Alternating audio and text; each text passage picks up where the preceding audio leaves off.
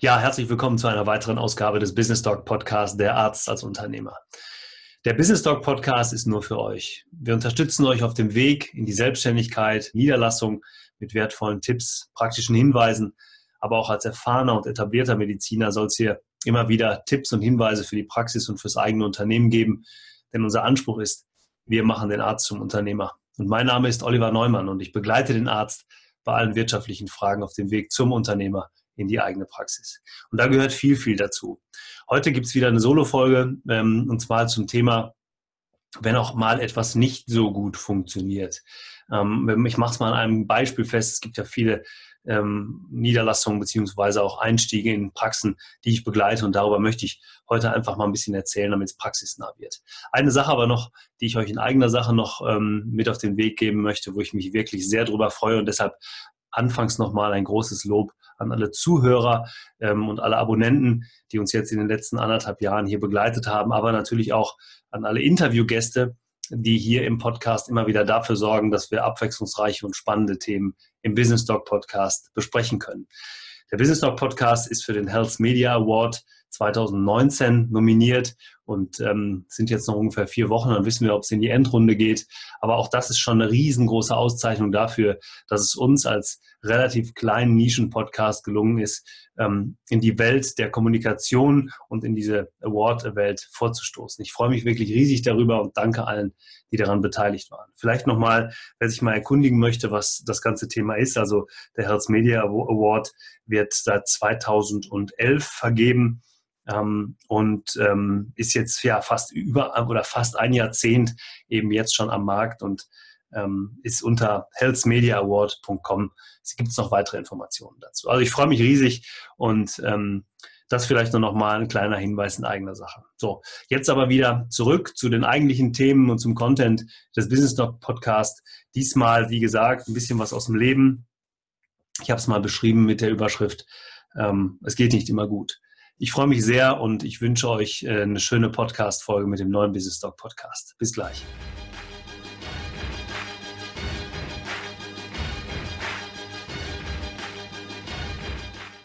Ja, wir steigen ein in eine weitere Business Talk Podcast Folge, ähm, äh, eine Solo-Folge diesmal. Ich habe euch ja versprochen, es gibt ein bisschen was aus dem richtigen Leben sozusagen. Ähm, und ähm, das fand ich, fand ich so spannend in der Begleitung und Beratung, dass ich das gerne mal mit euch teilen wollte in, in einer solchen Folge. Ähm, die Begleitung und der Einstieg in eine Gemeinschaft ist vielleicht immer sowieso von vornherein ein wenig besonders. Das hängt ja mit ganz unterschiedlichen Faktoren zusammen. Ich will mal vorne anfangen. Die Gründe für den Mediziner, für die Medizinerin in eine Gemeinschaft einzusteigen, sind ja sehr, sehr vielschichtig. Und zwar ähm, bedeutet das auf der einen Seite, ähm, ich muss erstmal mein persönliches Umfeld abfragen. Also ähm, ist das diese Praxis, in die ich da einsteigen will, für die Familie, die ich vielleicht habe vor Ort, für die Praxis, die ich habe vor Ort, ähm, beziehungsweise für die fürs Umfeld der Praxis, das ich habe vor Ort, ähm, das Richtige. Und sehr häufig fällt ja die Entscheidung gerade aus dem Grund, weil mein Umfeld in der Nähe ist und weil das Umfeld ähm, eben auch nicht unbedingt erlaubt, ähm, dass ich jetzt da wegziehe, weil ich vielleicht ein Haus habe, weil meine Kinder dort in die Schule gehen, weil vielleicht mein Ehepartner, meine Ehepartnerin ähm, ähm, auch dort beruflich ansässig ist. Und deshalb ergeben sich in dem, in dem Umfeld für den Mediziner ja immer eingeschränkte Niederlassungsmöglichkeiten. Und wenn ich dann vielleicht noch fachärztlich spezialisiert bin, dann fällt das Ganze vielleicht noch ein bisschen schwerer. Also von daher ähm, ist natürlich die Auswahl eines Facharztes, gerade wenn er vielleicht ein bisschen spezialisierter ist, nicht immer so leicht. Und wenn er dann eine Praxis gefunden hat, in der er einsteigen kann, in der er sich ja vielleicht auch eine Zukunft vorstellen kann, ähm, dann muss man einfach überlegen, ähm, inwieweit bin ich bereit, Kompromisse zu machen, wenn ich das wirklich möchte.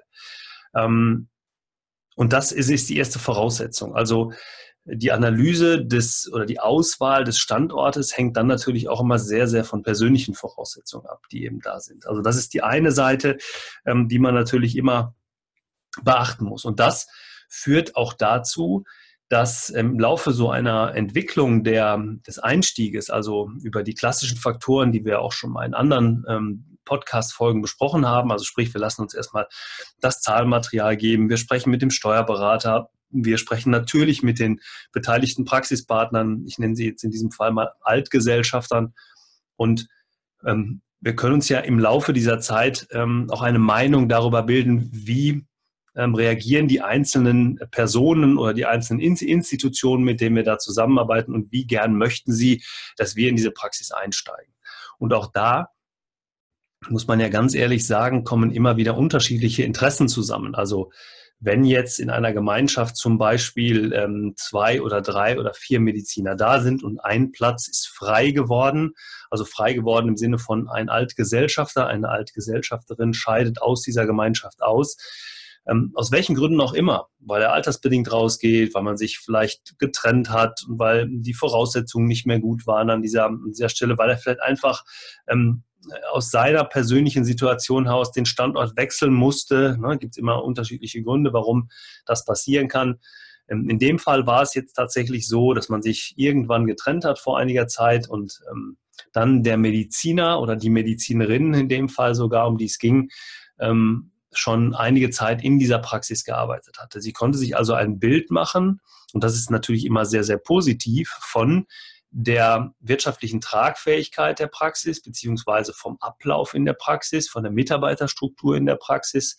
Das ist sicherlich ein großer Vorteil gewesen. Und natürlich auch, und was für mich in der Zukunft immer ganz besonders wichtig ist, ähm, auch für über die kollegiale Zusammenarbeit mit den Kollegen. Also finde ich Altgesellschafter, die mich als jungen Gesellschafter irgendwann noch akzeptieren oder äh, für welchem Hintergrund möchten die diese Praxis, diesen Praxissitz nachbesetzen. Ja?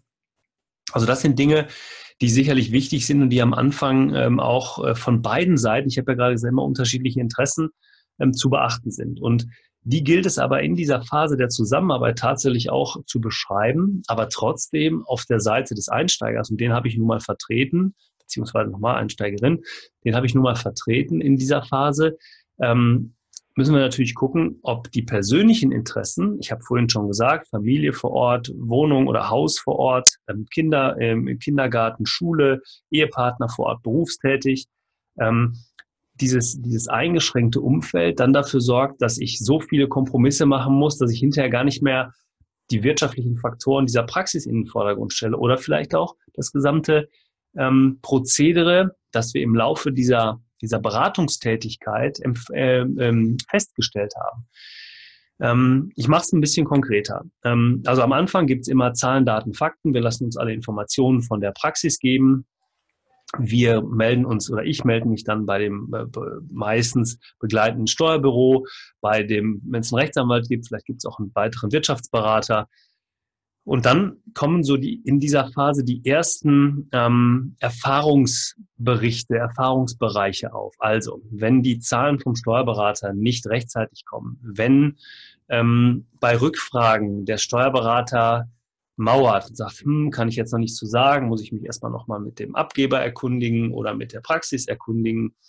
Ähm, das zu unterschiedlichen Themen, also zu dem Thema Gewinnermittlung, zu dem Thema betriebswirtschaftliche Auswertung, zu dem Thema Anlagevermögen, zu dem Thema Mitarbeiterstruktur, insbesondere natürlich auch zu bestehenden Darlehen und Verbindlichkeiten.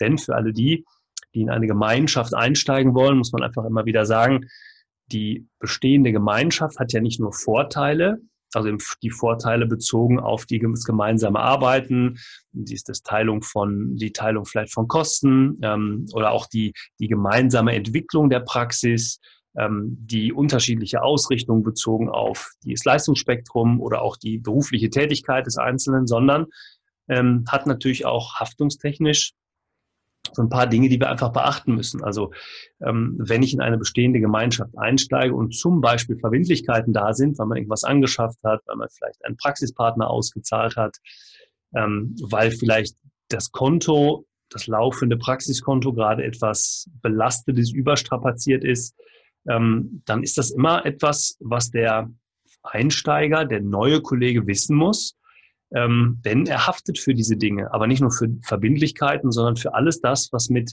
nehmen wir mal an, ähm, ähm, Sozialversicherungsthemen, laufende Mietverträge, also wir sagen immer Dauerschuldverhältnisse, die eingegangen sind, zu tun gehabt haben. Also da muss man sich ein großes Bild machen. Und wenn diese Informationen dann schleppend kommen oder nicht ausreichend beantwortet werden oder gemauert wird oder in Frage gestellt wird, dass jetzt jemand von außen Fragen stellt, so wie es jetzt in dem Fall der Fall war, dass man sagt, hm, warum fragt er denn danach?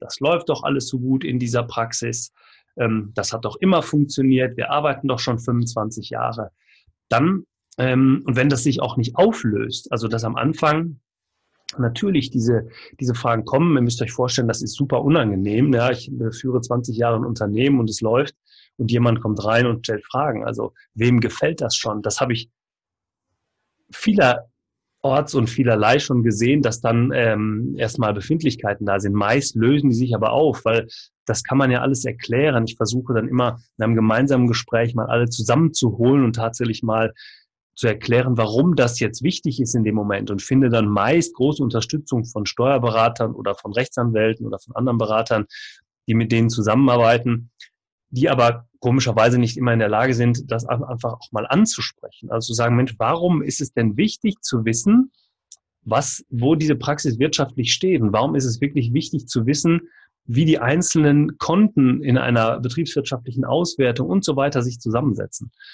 Ähm, will jetzt nicht zu sehr in die Tiefe gehen, ähm, aber das könnt ihr vielleicht so als, als ähm, ähm, ja, Learning für heute mitnehmen. Immer dann, wenn in dieser Phase schon gemauert wird, ähm, schwierige Informationen oder Informationen schwierig zu beschaffen sind, dann ist das immer irgendwie ah, so ein komisches Zeichen. Ähm, das muss, kann sich auflösen, wenn es dann hinterher gut geht, aber wenn es sich über die gesamte Zeit hinzieht, wie jetzt in diesem Fall der, der Einsteigerin, die ich da begleitet habe, dann ist es wirklich komisch. Und ähm, noch komischer wird es dann, wenn, wenn plötzlich ähm, Planungen geändert werden, die vorher da gewesen sind, wenn man den Eindruck hat, ähm, einer oder zwei der Gesellschafter wenden sich plötzlich gegen mich als Berater.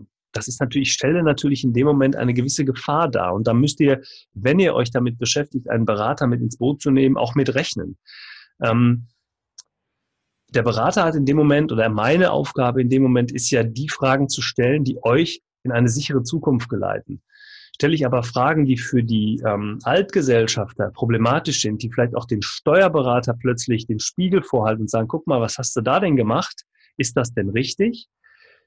Dann ähm, kann es auch mal in die entgegengesetzte Richtung äh, gehen. Das heißt, in dem Fall war es jetzt zum Beispiel so, dass zunächst mal keine Informationen direkt mehr an mich weitergeleitet worden sind, dass ähm, ich auch nach Rückfrage keine Informationen bekommen habe und dass ich das Gefühl hatte, das möchte ich jetzt an der Stelle betonen, weil es ist jetzt nicht geklärt, ob es tatsächlich so ist, dass ich das Gefühl hatte, dass die Altgesellschafter, der jungen Kollegin in dem Fall, ähm, deutlich gemacht haben, wir schaffen das auch ohne deinen Berater. Und ähm, wir sind doch in der Lage, das Thema allein zu handeln. Wir haben doch unsere Berater. Und an der Stelle ähm, muss man wirklich sagen, Hut ab vor der ähm, ähm, ja, Courage der jungen Ärztin, die gesagt hat, nein, ich möchte mich darauf verlassen, was, was ähm, jemand sagt, den ich mir von außen dazugeholt habe. Warum? Weil ich dem vertraue.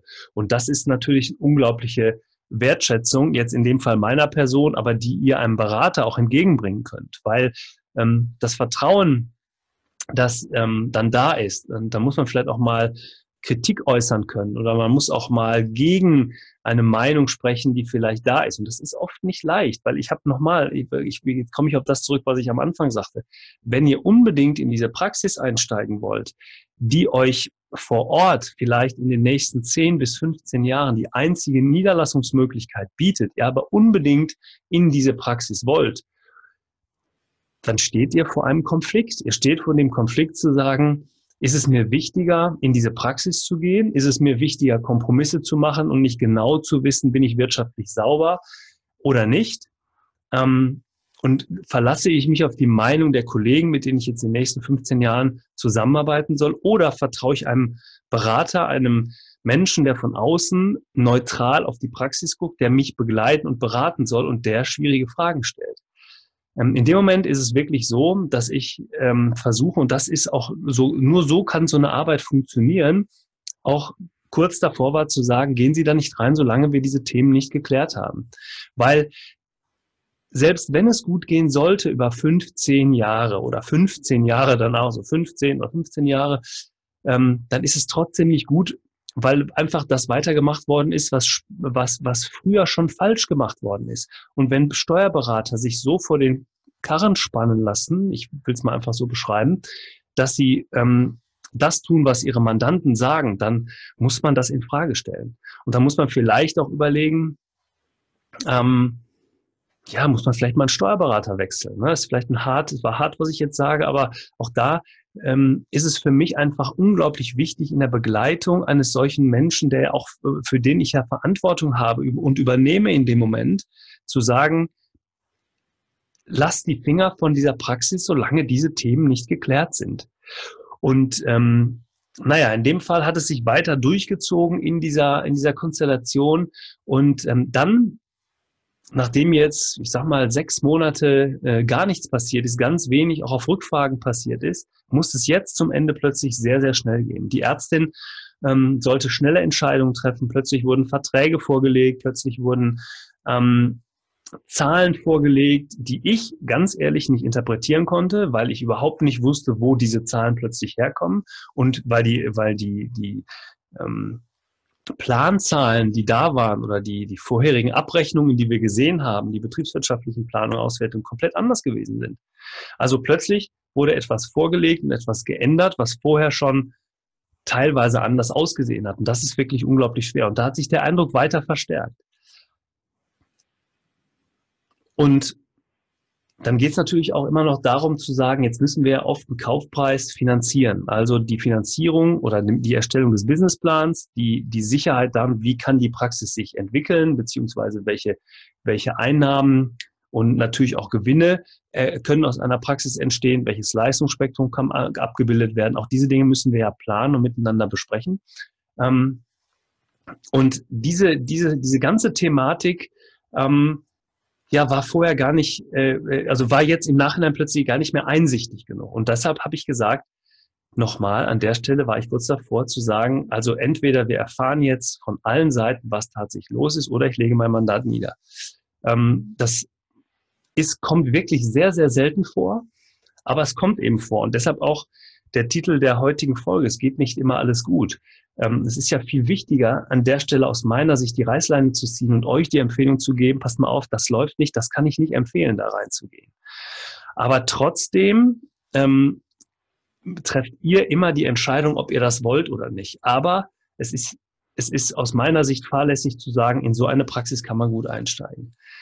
Nichtsdestotrotz ist dann etwas passiert, was mich umgestimmt hat und was mich wirklich sehr, sehr ähm, ja, vielleicht begeistert wäre jetzt vielleicht ein bisschen viel, weil ähm, ich war vorher schon ähm, ja ziemlich erstaunt darüber, wie es gelaufen ist.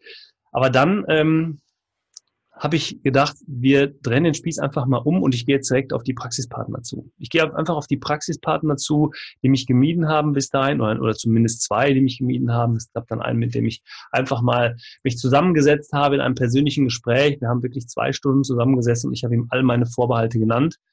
Und ich habe alle meine äh, Themen, die mir wichtig waren für die Kollegin, die ja in diese Praxis einsteigen sollte, ähm, genannt. Und wir haben ein sehr offenes Gespräch geführt. Und da sieht man immer wieder mal, was das Thema Kommunikation bewirken kann.